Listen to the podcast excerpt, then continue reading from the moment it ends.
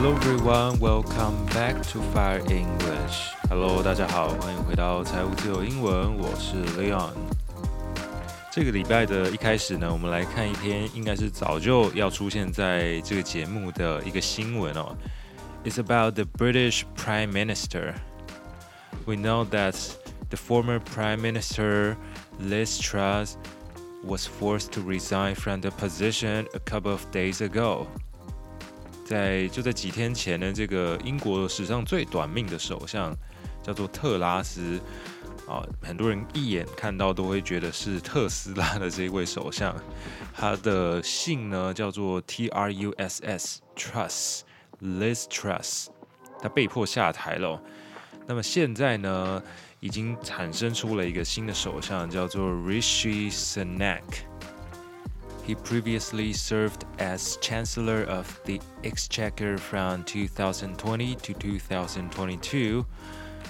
这一位新的首相叫做里希·苏纳克。那么他以前呢是强生政府底下的这个财务大臣哦，或者说财政大臣，Chancellor of the Exchequer，C H A N C E L L O R，Chancellor 指的就是大臣。 Exchequer 这个字大写，特别用来指的是英国的财政部哦。So this name is quite special, right? Rishi Sunak. It doesn't sound like a British name. Actually, his parents are Indian descendants. 他的父母呢是印度裔的哦，他是印度血统的，所以这个名字可能是来自他们的印度的语言吧。哈，他他们特别有提到说他的血统叫做 Punjabi。P U N J A B I Punjabi，有些中文会翻成旁遮普哦，Punjabi。So he is defined as a centrist and pragmatic politician。他被外界认为呢，他是比较中立而且很务实的一位候选人，一位呃政治家哦。He emerged in the latest leadership contest as a safe pair of hands to guide the United Kingdom after Liz Truss policy proposals around tax cuts and spending shook the government's credibility and spooked the markets。这个苏纳克他被认为是一张安全牌哦，a safe pair of hands，指的就是你可以信得过的人，或者是一个很安全的选择哦。 那么他上任之后呢，其实是要来收拾前首相，也就是史上最短命的首相特拉斯的烂摊子的。这个特拉斯他最有名的就是所谓的 mini budgets。mini budgets 呢，让整个英国的财政陷入危机哦，特别让这个啊、债券市场呢一团乱哦。那除了债券市场一团乱之外呢，它还有所谓的 tax cuts，特别是对于那些比较高税收的，那原本应该要课很多税的人，他现在要减税哦。啊，应该说他之前打算要减税，但后来并没有真的实行啊，因为就是一团乱嘛，哦，让这个市场整个吓趴了。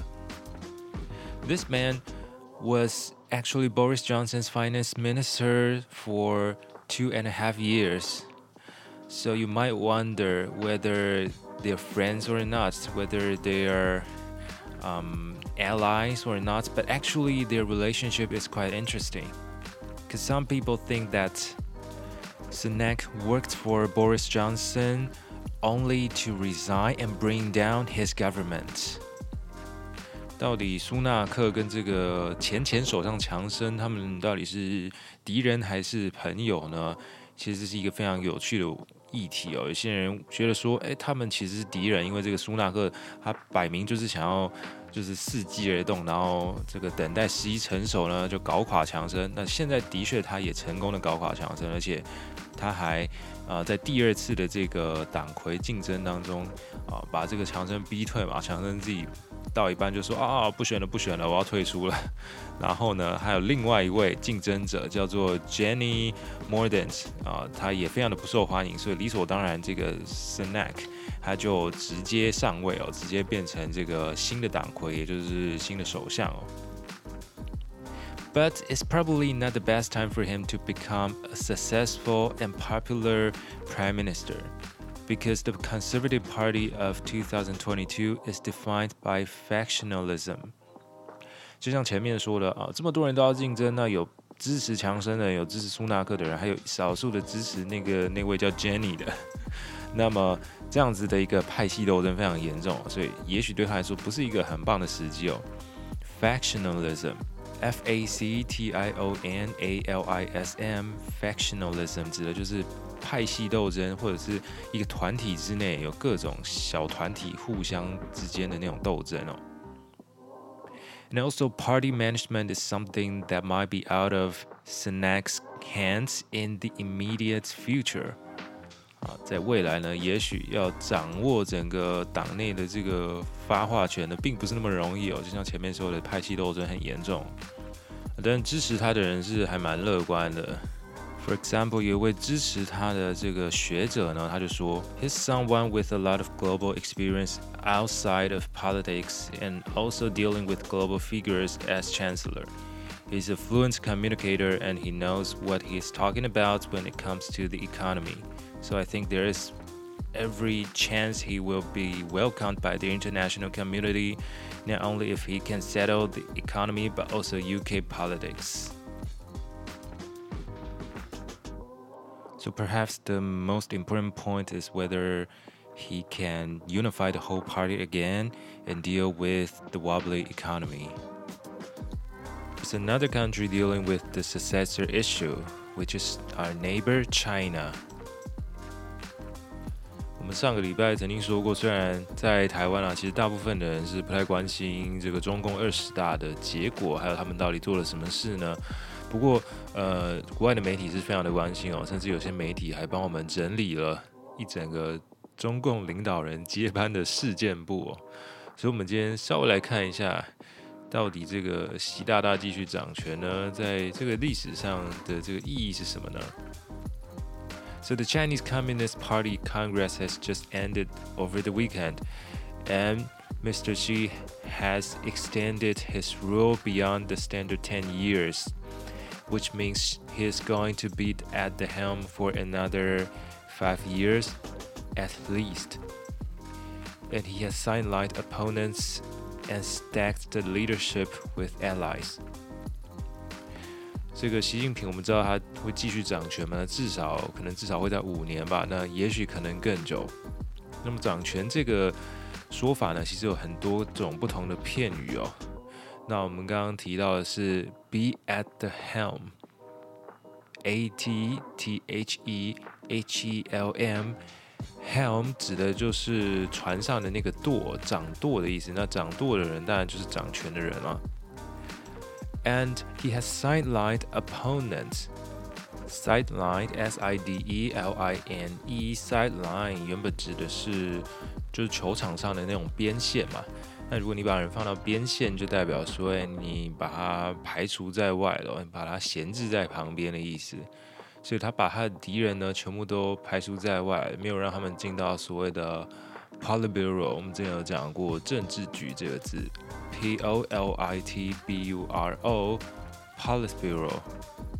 我们这个用人为亲的习大大呢，他把整个政治局都塞满了 他自己的人哦。Stacks the leadership with allies. Now, some experts think that this problem of secession creates political instability. They think that she didn't anoint a successor is a bad decision. But actually, this is not something new in the world. For example, Vladimir Putin has been the president of Russia for so many years. And we've also seen a lot more cases of authoritarian in some developing countries. 类似的情形呢，其实在很多国家都有发生嘛。像是普丁不知道已经当了俄国的几届总统了，大家可以自己去维基百科或者去 Google 一下，他真的当了非常非常多届啊。那还有在一些呃，就是发展中国家呢，也常常会出现所谓的那种专制者或是独裁者 （authoritarian），A U T H O R I T A R I A N，authoritarian。那我们刚刚还有讲到 anoint 这个字，A N O I N T，anoint 指的是指定哦，或者是指派某个人哦。这个通常是用在一个组织里面，或者是政治的领域哦。However, some claim that this is totally new for China because usually the president would anoint his successor, and there is a de facto rule of the retirement age, which kept leaders to 10 years at the position. 话说，在这个邓小平之后，有一个不成文的规定哦，就是这个领导人不会当超过十年哦。当然，好像有曾经有一个好像当了十三年。 那不过差不多就是这个时间哦。那呃，这是一个不成文的规定，我们就可以说 de facto，d e f a c t o，de facto 指的就是它没有那个名分，不过实际上它就是这个东西哦。de facto 这是一个拉丁文哦。然后呢，大家就在讨论说，哎，这个在二十大的这个会议上面呢，在国外媒体都在拍的这个当下呢。呃，前领导人胡锦涛，他就在众目睽睽之下被架出去，或者说他被请离开这个会场哦，所以人家就想说，哦，这个他之后的下场可能也不会好到哪里去。But actually, again, this is not something new. 这个对中国来说好像也不是什么很新的事情了，然后不是第一次了。啊，这个国外媒体就非常热心的帮我们整理了中共以前的领导人到底是怎么被他的继任者搞的这个懒人包哦。For example, Mao's first anointed successor, Liu Shaoqi, was eventually purged during the Cultural Revolution and died in prison in 1969. 啊，中共之前有另外一个领导人叫做刘少奇，那是毛泽东之后的。不过呢，后来呢，整个被就是在文革的时候被肃清，然后最终是在监狱里面度过余生，然后就在监狱里面就挂了这样子。啊，这是第一个活生生血淋淋的例子。And then the next one was even more mysterious. Lin Biao died in a plane crash. As he tried to flee the country in 1971 because of an alleged coup，这个另外一个人叫林彪，然后呢，他在一个很离奇的这个空难中死掉。那据说呢，是因为呢，他想要策划一起政变哦。C O U P coup 这个字呢，指的是政变，或者呃前面有时候会加上一个 political political coup。And then Hua Guofeng took over. Hua managed to hold on to power for a few years, but then he was eventually sidelined by Deng Xiaoping. 邓小平可能是我们比较有听过的，因为他会在我们的那个国中历史课本上面出现哦。那不过在那之前呢，他其实有把一个人搞下来，叫做华国锋哦。那么据说这个华国锋也是这个毛泽东指定的接班人哦。那么邓小平之后的人物呢，可能就是我们较常听到的什么江泽民、胡锦涛啊，就是这次被架离开的这个胡锦涛。Now, according to some experts, they think that the Communist Party is currently stumbled with secession because institutions are unable to constrain rulers. Laws are seen to exist to serve the regime. 国外的学者觉得说，他们的法律好像只是为了这个政权而设的，那事实上也是如此啊。Regime，R E G I M E，regime 指的就是政权哦。那么这位学者还提到了一个很很好玩的名词，叫做 the Chinese case。He says the Chinese case was then used as an example in the literature on authoritarian systems that sometimes you can actually have institutions that seem to do the job。 Chinese case，他说这个词有时候会被用在文学当中，用来指那种好像呃，你有一个在做事的机构，但是它事实上又没有在做事的感觉啊，这是一个蛮贬低的词的感觉。所以这样子看下来呢，其实就算你卸任了之后，你的下场好像也不会好到哪里去了啊，就是离奇死亡的就突然不见了这样，有的被肃清，然后呢，有的是被搞下台。那现在呢，在众目睽睽之下被架离现场，然后对国内的说法呢是说啊，就是身体不适啊，所以先行离开这样子。不过就像前面说的，这个在全世界都有可能发生哦，跟共产国家未必有什么很直接的关系哦。像我们很久以前有稍微提过 Donald Trump 的那个 Mar-a-Lago 事件哦，他也是在卸任之后就被 FBI 抄了啊，所以这个。嗯，不管在哪个国家，我想大家都是同一套玩法。Talking about the FBI, we have another piece of news about espionage. The FBI arrested a Taiwanese American man for falsifying documents. Yifei Zhu, aka Philip Zhu, worked for the National Oceanic and Atmospheric Administration. He was accused of making false statements about his contacts with the Taiwanese Navy and falsifying documents while applying for a security clearance。这是一则蛮新的新闻哦。FBI 呢，在底特律这个城市逮捕了一名台裔的美国人，因为他说他伪造文件哦。 这个人叫做朱逸飞，那他又有另外一个英文名字叫 Philip，然后他被指控说呢。他就是伪造文件，然后跟这个台湾的海军啊，还有一些其他的机构互通有无哦。所以简言之呢，就是人家怀疑说他是间谍就对了。那么他是在这个所谓的美国国家海洋暨大气总署啊，这个名字好长，念我快断气了。National Oceanic and Atmospheric Administration。那么这是一个。有关海洋还有科技的部门哦，它算是联邦级的等联邦等级的一个机构。He was arrested in the metro, and he was ordered held without bond. That means there will be no amount of money they can post that would cause him to be released from custody. 他在地铁上面被逮捕哦，而且他现在是属于。啊，就是拘留的状态，被拘留的状态，而且没有办法交保。Held without bond, to be held without bond，指的就是说啊，你被拘留了，而且没有办法通过交保的方式把你放走的意思。H E L D W I T H O U T B O N D, held without bond. An FBI special agent's affidavit revealed that Chu kept in contact with the Taiwanese Navy and the Taiwanese company. 根据 FBI 探员的证词呢，证词这个字呢，在法律上呢，啊，你会看到这个字叫做 affidavit，A F F I D A V I T，affidavit 指的是你在法庭上。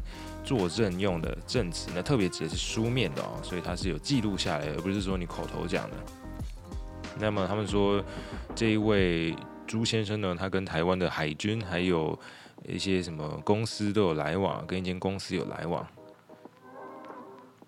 FBI also said that Zhu lived in Taiwan from 2020 to 2021 without his supervisor's knowledge.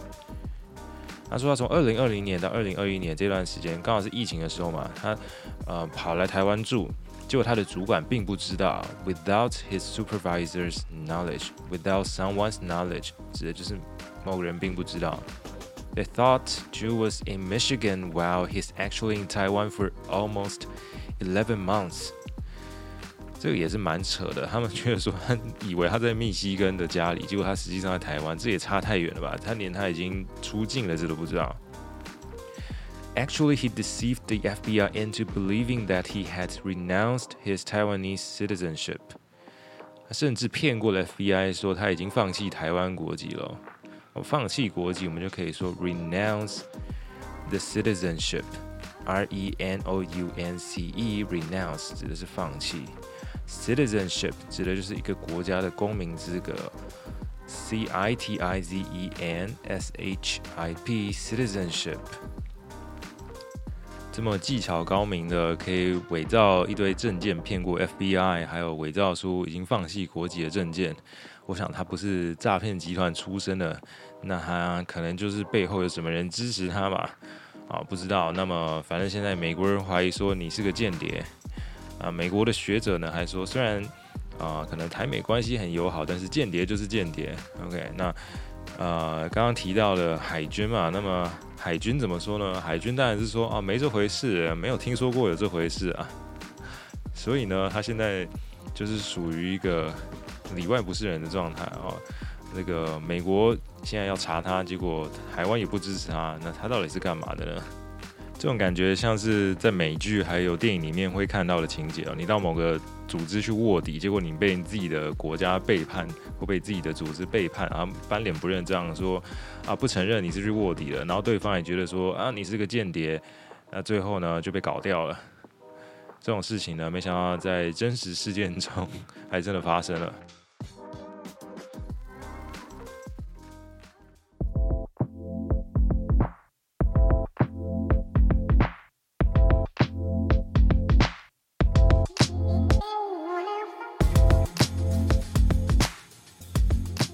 节目的第一部分呢，我们来跟大家讨论一下英文当中的拉丁文哦。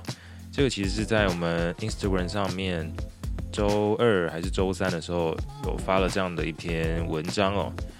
那其实英文当中其实蛮常见拉丁文的。那不过呢，不知道你有没有注意过，其实最常见的例子就是 etc 来 etc 然后一点代表等等等的意思。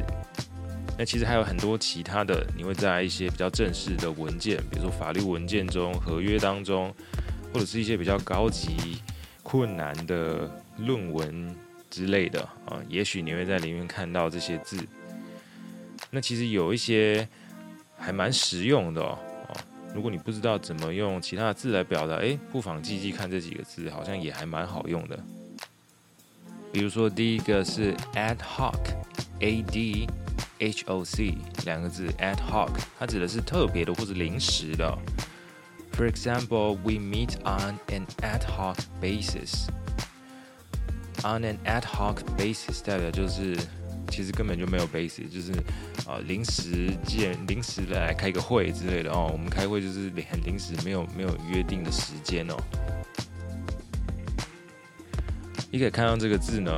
会想说它是不是有跟 alcohol 有什么关系？长得有点像，但事实上一点关系都没有。其实拉丁文呢，如果你有学一些欧洲语言的话，你可能看到这些字，你会觉得比较友善哦。因为很多欧洲语言，比如说西班牙文、意大利文之类的，他们都是拉丁语系出来的，所以在字的方面其实长得蛮像的。第二个是 per se，per se 指的是本身哦，某个东西本身。当然，如果你要强调某个东西本身，你可以加，比如说 itself，自己本身，你可以说 myself，你可以说 someone self，原本就有英文的一个字来表达这个本身。不过在拉丁文有另外一个 per se，感觉就比较高级一点点。For example, the drug is not harmful per se，这个药本身是不伤身的。下一个是。Per annum, P-E-R-A-N-N-U-M, per annum，指的是每年哦。For example, the rent is four thousand dollars per annum，这个租金每年要四千块美元哦。那么这个 per annum，当然你可以说哦，我不能说 per year 吗？其实好像也听得懂，不过 per annum 就是感觉比较正式一点哦，在可能正式合约上记得，他就会写这样的字。再来还有一个也很常见的 de facto，D E F A C T O，de facto 指的是实际上的。For example, Amy is John's de facto wife. Amy 呢，她是 John 实质上的老公哦。诶，不是老公，是老婆。反了反了，有点快。然后 Amy 是 John 实质上的老婆。那么，de facto 指的就是说你没有给他一个名分，不过实际上大家都知道他就是那个东西啊。所以，假设说有一个人他可能跟某个人形影不离啊，可是他没有说哦，我们两个是男女朋友，可能旁人就会说哦，for example，Amy is um John's de facto girlfriend，something like that。OK，好，那么再来呢，有一个我还蛮喜欢的片语叫 persona non grata。persona 这个字一听就知道它一定是在讲人嘛，non 一听也知道是 no，grata 就是、让人觉得开心的、受欢迎的，所以嗯加了一个 no，那就是不受欢迎的人，也就是黑名单的意思啊、For example, I'm obviously persona non grata here. 我很明显呢，就是这里的不速之客嘛，没有人叫我来，那我偏偏要来这里，那你就是 persona non grata。还有一个 alma mater，alma mater 指的是母校哦。For example, he donated one million dollar to his alma mater。他向他的母校捐款了一百万美元哦。alma mater 这个字呢，一写出来就觉得非常的。